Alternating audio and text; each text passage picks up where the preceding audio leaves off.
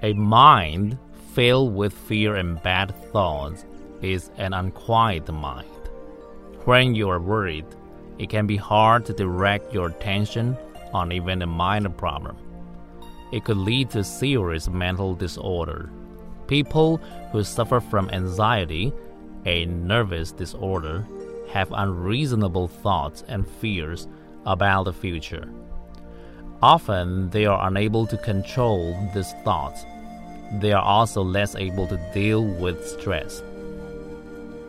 Two recent studies found that doing mindful meditation exercises can reduce signs of stress in people suffering from anxiety and make them more productive.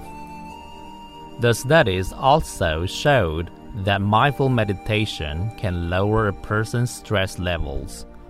Meditation is a simple, low cost way to help calm an unquiet brain. We can define mindful meditation as thinking quietly about what is going on in the present. You don't think about the past or the future. You think only about your own breathing and what you sense around you.